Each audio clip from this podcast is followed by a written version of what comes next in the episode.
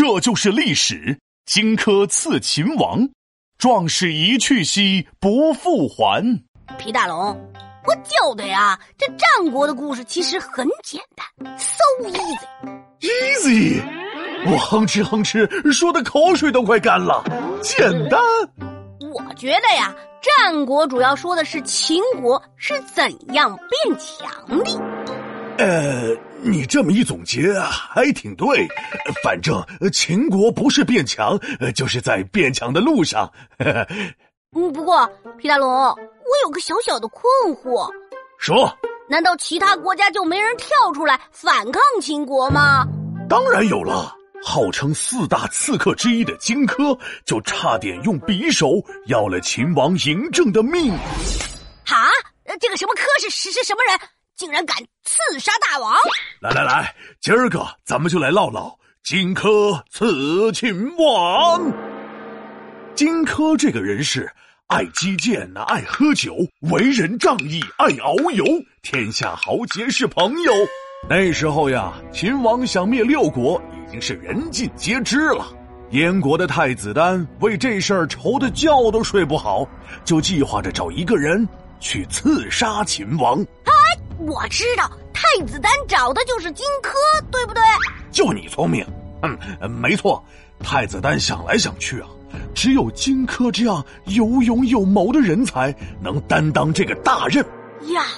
可是秦王身边都是超厉害的保镖啊，答应去刺杀他那就是送死呀。这荆轲是不是傻呀？哼。人家荆轲才不傻，他当然知道去刺杀秦王必死无疑。但为了报答太子丹的恩情，也为了自己的国家，他是明知山有虎，偏向虎山行。哇，这荆轲也太牛气了！更牛气的还在后面呢。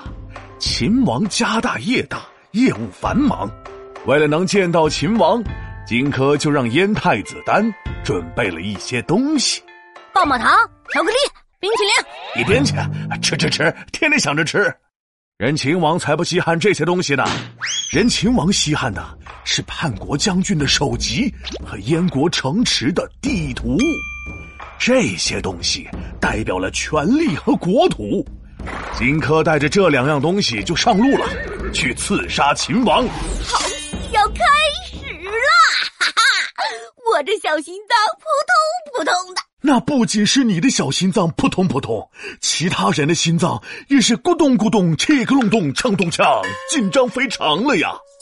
当时好多人来给荆轲送行，一边哭一边唱：“风萧萧兮水寒，壮士一去兮不复还。”小荆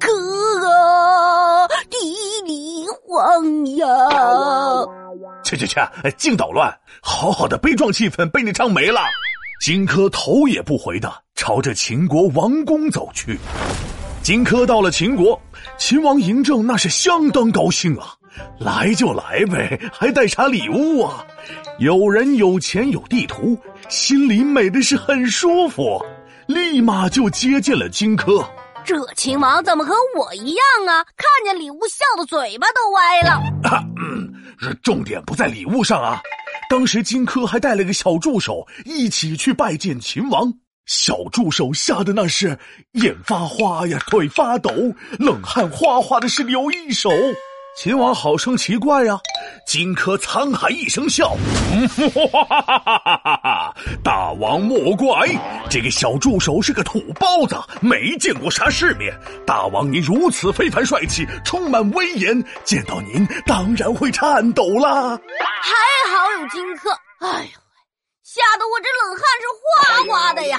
小插曲不打紧。”秦王嬴政放松了警惕，荆轲趁机走上前，给秦王一点一点展开地图。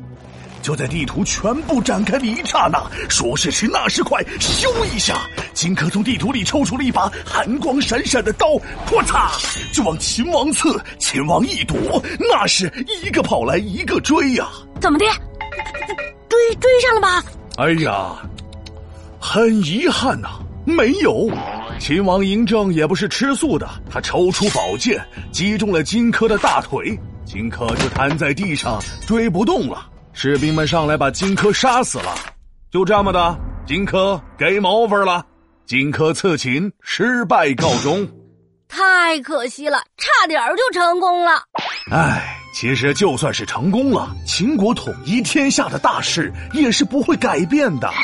那倒是，不过还是为荆轲点赞。虽然失败，但是很帅。皮大龙敲黑板，历史原来这么简单。荆轲刺秦王，风萧易水寒，英雄发冲冠，气魄不一般。